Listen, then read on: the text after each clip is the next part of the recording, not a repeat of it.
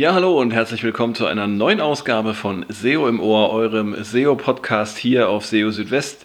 Wie immer mit den aktuellsten SEO-News der Woche. Ja, und in dieser Woche geht es um das verschobene Google Page Experience Update. Das heißt, die Google Core Web Vitals werden erst ab Mitte Juni zum Ranking-Faktor in der mobilen Suche und äh, werden erst ab Ende August dann tatsächlich voll ihre Wirkung entfalten.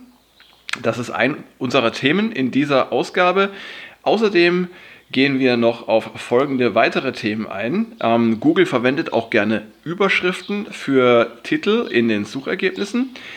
Ähm, es gibt einen ja, äh, Schnellüberblick über den neuen Page Experience Report in der Google Search Konsole.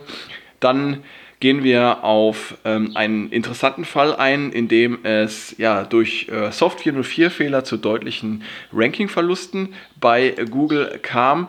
Und äh, last but not least ähm, erklären wir noch den Unterschied zwischen Geotargeting und Hreflang. Ja, all das in dieser Ausgabe von SEO im Ohr. Schön, dass ihr dabei seid. Ja, und äh, wir fangen gleich an mit der ja, Top-Meldung und zwar hat Google in dieser Woche mitgeteilt, dass das Page Experience Update erst ab Mitte Juli, äh, Entschuldigung, ab Mitte Juni ausgerollt wird. Ähm, das Page Experience Update, ja, ähm, das hat zum Gegenstand, dass verschiedene Kriterien oder Faktoren, die zur Page Experience gezählt werden, dann äh, gemeinschaftlich zum Ranking-Faktor werden. Unter ihnen, und das ist besonders interessant, die äh, Google Core Web Vitals, also die drei Kennzahlen, die äh, zentral sind für die Page Experience. Das sind der Largest Contentful Paint, äh, abgekürzt LCP. Er steht so als Synonym für die Ladezeit einer Webseite.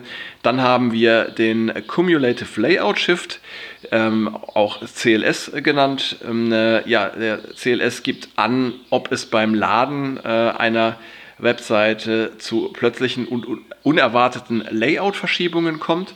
Und dann haben wir noch den First Input Delay, äh, FID, der ja ähm, angibt, nach welcher Zeit äh, beim Laden oder im Zuge des Ladens eine Seite auf Nutzereingaben reagieren kann. Ja, und diese drei Kennzahlen werden dann mit dem Page Experience Update zum Ranking-Faktor in der mobilen Suche wohlgemerkt, nicht in der Desktop-Suche. Und ja, ursprünglich war dieses Page Experience Update für den Mai angekündigt gewesen. Nun gibt es aber einen neuen Termin und zwar wird der Beginn des Updates Mitte Juni sein. Warum sage ich Beginn des Updates? Aus dem Grund, dass sich das Update ja bis in äh, den August oder bis Ende August sogar hinziehen wird. Wie Google nämlich äh, schreibt, wird ähm, die Wirkung der Page Experience als Ranking-Faktor erst Ende August dann tatsächlich voll in Kraft treten. Und ähm, ja, gleichzeitig betont Google, dass es durch das Update keine gravierenden Änderungen der Rankings geben wird. Das heißt, die Page Experience ist ein Ranking-Faktor von vielen. Ähm, und durch diesen ja, äh, graduellen Rollout möchte man sicherstellen, dass es nicht zu unerwünschten ähm, Effekten äh, kommt. Ja, neben den Core Web Vitals als ähm, Ranking-Faktor wird es äh, eine weitere Änderung geben und zwar können in den Top Stories bzw. Schlagzeilen der mobilen Suche dann auch äh, nicht AMP-Seiten erscheinen, also Seiten, die nicht mit dem AMP-Framework erstellt wurden. Und noch eine kleine Änderung, ähm, Seiten mit AMP oder die unter AMP laufen, werden in der Suche dann nicht mehr mit einem entsprechenden äh, AMP-Badge gekennzeichnet. Ähm, ja, zusammen mit dem äh, oder mit der Ankündigung der Verschiebung des Page Experience Updates hat Google auch noch einen neuen Report eingeführt in der Google Search Konsole, nämlich den Page Experience Report. Ähm, der ist ganz praktisch, weil man äh, mit Hilfe dieses Reports eben sehr schnell oder auf einen Blick sehen kann, wie viele URLs einer Website tatsächlich den Anforderungen an äh, die Page Experience genügen. Und ja, äh, in diesem äh, Page Experience Report werden mehrere Berichte, äh, die zuvor separat ja, sichtbar waren, in der Search-Konsole zusammengefasst, nämlich die Core Web Vitals, die Mobilfreundlichkeit und auch ähm, ein Blick auf Sicherheitsprobleme. Hinzu kommen eine Übersicht äh, für HTTPS und über gegebenenfalls störende Werbeanzeigen. Ja, und ähm, interessant ist, äh, dass äh, die Anzahl der als gut bewerteten URLs in dem Diagramm, äh, das Page Experience Reports, die ähm, hat ein paar Besonderheiten. Und zwar ist die Anzahl nicht ähm, exakt. Kritische Faktoren wie HTTPS-Probleme äh, und Beeinträchtigungen durch nicht nutzerfreundliche Werbeanzeigen können nämlich zu Verfälschungen führen. Der Grund dafür ist, dass das Diagramm keine Kriterien berücksichtigt, die den Status betroffener URLs von gut nach schlecht verändern. Ähm, in der Google-Dokumentation heißt es dazu wörtlich, wenn Ihre Website kritische Probleme wie Sicherheitsprobleme, HTTPS-Probleme oder Probleme mit der Nutzerfreundlichkeit von Werbeanzeigen aufweist, ist die Anzahl der als gut angezeigten URLs nicht exakt. Das liegt daran, dass das Diagramm und die Gesamtwerte im Diagramm keine kritischen Probleme berücksichtigen die den Status betroffener URLs von gut zu schlecht ändern. Das Diagramm wird in diesem Fall grau dargestellt, um anzuzeigen, dass die genaue Anzahl der URLs mit dem Status gut oder schlecht nicht bekannt ist. Der Status gut bedeutet in solchen Fällen aber, dass die betreffenden URLs zumindest die empfohlenen Werte für die Core Web Vitals erfüllen und mobilfreundlich sind. Ähm, ja, und die Übersicht zeigt außerdem die Anzahl von Impressionen für die URLs mit erfüllten Page Experience Kriterien. Unterhalb der Übersicht ist erkennbar, ob für die einzelnen Kriterien der Page Experience Probleme erkannt wurden. Äh, bei Klick auf einen der Bereiche gelangt man in einen entsprechenden Detailbericht und die einzelnen Berichte entsprechen den bereits zuvor bestehenden. Neu sind die Bereiche HTTPS und Nutzerfreundlichkeit von Werbeanzeigen. Vor allem dieser Bericht, also der Bericht zur Nutzerfreundlichkeit von Werbeanzeigen, ist interessant. Ähm, der dürfte in etwa dem Page Experience Kriterium keine störenden Interstitials entsprechen. Ähm, störende, ablenkende oder auf andere Weise die Nutzerfreundlichkeit beeinträchtigende Werbeformen können nämlich zu einer Abwertung ähm, einer Seite führen. Allerdings wird nicht jede Seite auf die Nutzerfreundlichkeit von Werbeanzeigen getestet. Google schreibt, ähm, dass Seiten, die nicht getestet werden, in diesem Punkt tatsächlich als nutzerfreundlich gewertet werden. Wörtlich heißt es hier, wenn Ihre Website nicht getestet wurde, wird sie im Hinblick auf Werbeanzeigen als nutzerfreundlich angesehen. Wann wird also jetzt eine URL als gut und wann als schlecht bewertet? Google nennt eine klare Liste von Kriterien, die erfüllt sein müssen, um im Page Experience Report als gut bewertet zu werden. Und zwar sind das die folgenden Punkte. Status gut im Bericht der Core Web Vitals, keine Probleme mit der Mobilfreundlichkeit, keine Sicherheitsprobleme, Bereitstellung per HTTPS und keine Probleme mit der Nutzerfreundlichkeit durch Werbeanzeigen, beziehungsweise kein Test auf Probleme mit Nutzerfreundlichkeit durch Werbeanzeigen. Dagegen genügt schon eine der folgenden Bedingungen, damit eine URL als schlecht oder nicht bestanden gewertet wird, nämlich schlechte Bewertung im Bericht zu den Core Web Vitals oder zumindest Optimierungsbedarf, mindestens ein Problem mit der Mobilfreundlichkeit, mindestens ein Sicherheitsproblem, kein HTTPS oder mindestens ein Problem mit der Nutzerfreundlichkeit durch Werbeanzeigen.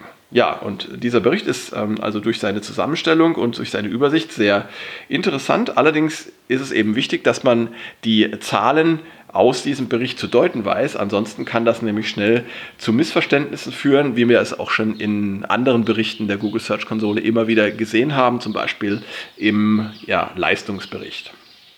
Kommen wir zu einem anderen Thema. Und zwar geht es um äh, Suchergebnis-Snippets äh, bzw. den Titel in Suchergebnissen. Und ja, da haben wir in dieser Woche erfahren, dass Google für die Anzeige des Titels in Suchergebnissen auch gerne mal die Überschrift oder eine der Überschriften auf einer Seite verwendet.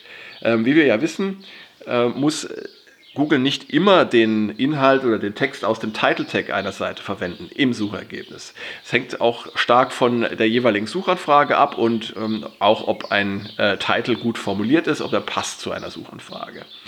Und ja, in manchen Fällen kann Google tatsächlich für die Anzeige des äh, Titels im Suchergebnis auch auf die Inhalte ähm, der betreffenden Seite zurückgreifen und da vorzugsweise auch auf Überschriften. Das hat John Müller jetzt auf Twitter ähm, bestätigt. Das heißt, ähm, Überschriften ähm, sind tatsächlich eine, eine gute Wahl, wie John Müller schreibt.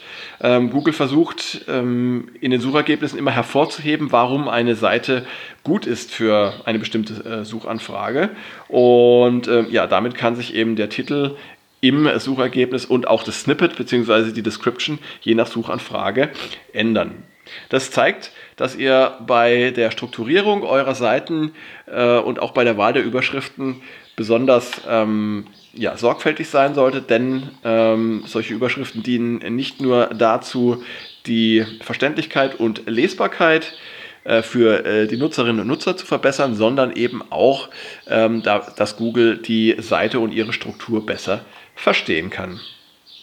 Kommen wir zu einem anderen Thema, ein ja, sehr spannender Fall, wie ich finde. Äh, auf SEO Südwest hatte ich auch schon darüber berichtet, und zwar durch mögliche Ranking-Verluste durch Soft 404 Probleme auf Webseiten. Und ähm, ja, da gab es jetzt einen prominenten Fall, über den ich jetzt auch berichten darf. Ähm, und zwar geht es um die Webseite der Drogeriemarktkette Rossmann. Ähm, ja, äh, der ähm, Olaf Kopp hat in seinem äh, Blog oder auf seiner Website ja schon einen sehr ausführlichen Bericht darüber geschrieben. Er war ja auch direkt involviert ähm, in die äh, Problemanalyse und auch in die Fehlerbehebung und hat mir netterweise auch äh, noch ein paar Infos gegeben, dass ich da auch kurz drüber äh, schreiben kann und jetzt auch hier berichten kann. Es ging darum, dass eben die Website der Firma Rossmann oder der Drogeriemarkette Rossmann plötzlich ähm, Rankings äh, eingebüßt hat. Ähm, und äh, ja, da gab es dann einen möglichen Zusammenhang mit einer geänderten Erfassung von Software 04-Fehlern durch Google. Ähm, und das Ganze spielte sich so um den 5. April herum ab. Da ging das los, dass also direkt nach Ostern die äh, Sichtbarkeit gemäß Sistrix von Rossmann ziemlich stark eingebrochen äh, war. Und nach längerer Ursachenforschung kamen die Beteiligten tatsächlich zu der Erkenntnis, dass ein Zusammenhang mit der Entwicklung ähm, oder dass ein Zusammenhang der Entwicklung mit den von Google erkannten Soft 404 Fehlern bestehen könnte. Ähm, solche Fehler wurden in der Google Search Konsole aufgrund nicht geladener Ressourcen gemeldet. Ähm, interessanterweise allerdings nur für den Googlebot Desktop, nicht, nicht aber für den Googlebot Mobile. Ähm, seit dem 15. April stieg die Sichtbarkeit der Website dann wieder an. Offenbar hatte Google reagiert und sich um das Problem gekümmert. Ähm, Details hat man allerdings von John Müller ähm, auf Nachfrage nicht erhalten. Ähm, seiner Aussage nach waren auch nur recht wenige Websites vom Problem betroffen. Und ja, so bleibt unklar, ob Google die Mechanismen zur Erkennung von Software 04 Fehlern wieder auf den vorherigen Stand gebracht hat. Ähm, derzeit wird auch von dem äh, zuständigen SEO-Team geprüft, ob ein für die Website von Rossmann eingesetztes AB-Testing-Tool zu den Problemen beigetragen hat. Ja, spannender Fall und da sieht man mal wieder, ähm, was alles passieren kann, und ähm, ja, und äh, auch, dass zum Beispiel der Hund plötzlich anfängt zu bellen im Hintergrund. Ähm, das kann auch passieren. Ähm, deshalb muss ich den jetzt mal ganz kurz beruhigen. Einen kleinen Augenblick bitte. So, Hund beruhigt, äh, es kann weitergehen, äh, Situation bereinigt. Also, ähm, genau, ähm, das zeigt auf jeden Fall, was alles passieren kann äh, und welche Ursachen es, äh, äh, welche vielfachen und verschiedenen Ursachen es geben kann für Rankingverluste einer Website. Und ja, es zeigt aber auch, man muss da regelmäßig am Ball bleiben, regelmäßig äh, Monitoring betreiben, um dann schnell reagieren zu können, zusammen dann mit zum Beispiel Google oder mit äh, anderen Expertinnen und Ex Experten, die da noch ähm, Beiträge leisten können, um dann so schnell wie möglich solche Probleme beheben zu können. Gerade bei Websites dieser Größe, da äh, macht natürlich ein äh, solcher Rankingverlust gleich einen riesen Unterschied aus und kann sich dann natürlich auch äh, monetär, sprich äh, umsatzmäßig, ähm, ja, deutlich auswirken. Deshalb ist da Zeit tatsächlich Geld. Ja, und dann äh, noch zum letzten Thema in dieser Ausgabe von SEO im Ohr. Ähm, interessant für all diejenigen, die ja, sich um internationale Websites kümmern. Ähm, da gibt es ja zwei Begriffe, die da häufig genannt werden, nämlich einmal äh, Geotargeting und einmal Href-Lang. Das sind zwei Ansätze für internationale Websites, die sich aber ja recht deutlich unterscheiden, auch wenn sie ähm, oftmals in äh, einen Topf geworfen werden. Während nämlich Geotargeting für Suchanfragen mit lokalem Bezug bessere Rankings bringen kann, geht es bei Ahreflang nur darum, dass Google die richtigen URLs in den Suchergebnissen anzeigt. Ranking-Effekte gibt es da aber nicht. Ähm, ja, und genau, um diese Unterschiede zwischen Hreflang und Geotargeting ging es in einem aktuellen Google Search Central SEO Office äh, Hour Termin und John Müller hat da so ein bisschen mehr Licht reingebracht. Also Geotargeting bedeutet einfach, eine Website mit Hilfe einer landesspezifischen Top-Level-Domain, wie zum Beispiel .de, oder aber auch mit einer generischen Top-Level-Domain und dann per Einstellung in der Google Search Console auf ein bestimmtes Land auszurichten. Und per Geotargeting lassen sich tatsächlich die Rankings für Suchanfragen mit lokalem Bezug in den Ländern verbessern, die Gegenstand des Geotargetings sind. Bei Hreflang ähm, äh, ist es dagegen so, ähm, dass man das einsetzen sollte, wenn eine Website bereits über Rankings in bestimmten Ländern verfügt und äh, sicherstellen möchte, dass Google jeweils die richtigen URLs in den Suchergebnissen anzeigt. Die Schwierigkeit liegt laut John Müller darin, jeweils den richtigen Ansatz zu wählen und zwischen einer globalen Website und landesspezifischen Versionen zu unterscheiden. Ähm, bietet man zum Beispiel ein global verfügbares Produkt an, äh, sei es unter Umständen nicht sinnvoll, für jedes Land eine eigene Seite anzulegen, weil dadurch äh, kann man auch die einzelnen Seiten verwässern. Zudem sollte man überlegen, äh, ob die Nutzer mit einem lokalen Bezug nach einer Seite suchen. Und da nannte John Müller das Beispiel einer Seite, die sich mit JavaScript beschäftigt.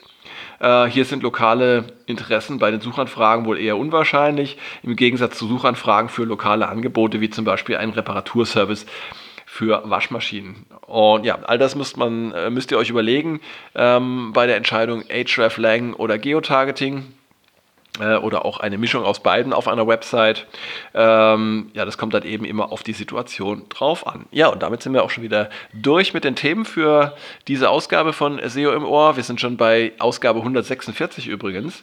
Ähm, ja, es geht stramm auf die 200 zu. Erstmal die 150. Und ja, jedes Mal, wenn ihr euch äh, hier einschaltet, freue ich mich natürlich total und äh, freue mich ähm, auch, wenn ihr SEO im Ohr auf Spotify abonniert. Ähm, die entsprechenden Links findet ihr in den Show Notes auf der Website von SEO Südwest. Schickt mir auch gerne Feedback. Ähm, wenn ihr Anregungen, Kritik äh, habt oder auch Themenwünsche, dann versuche ich die gerne zu berücksichtigen. Ja, und jetzt äh, wünsche ich euch erstmal eine gute Zeit. Freue mich ähm, aufs nächste Mal, auf die nächste Ausgabe von SEO im Ohr, wenn ihr wieder dabei seid. Und in den äh, Tagen dazwischen schaut auch gerne regelmäßig auf SEO Südwest vorbei. Da gibt es jeden Tag die aktuellsten SEO-News der Woche für euch. Bis dahin macht's gut. Ciao, ciao. Euer Christian.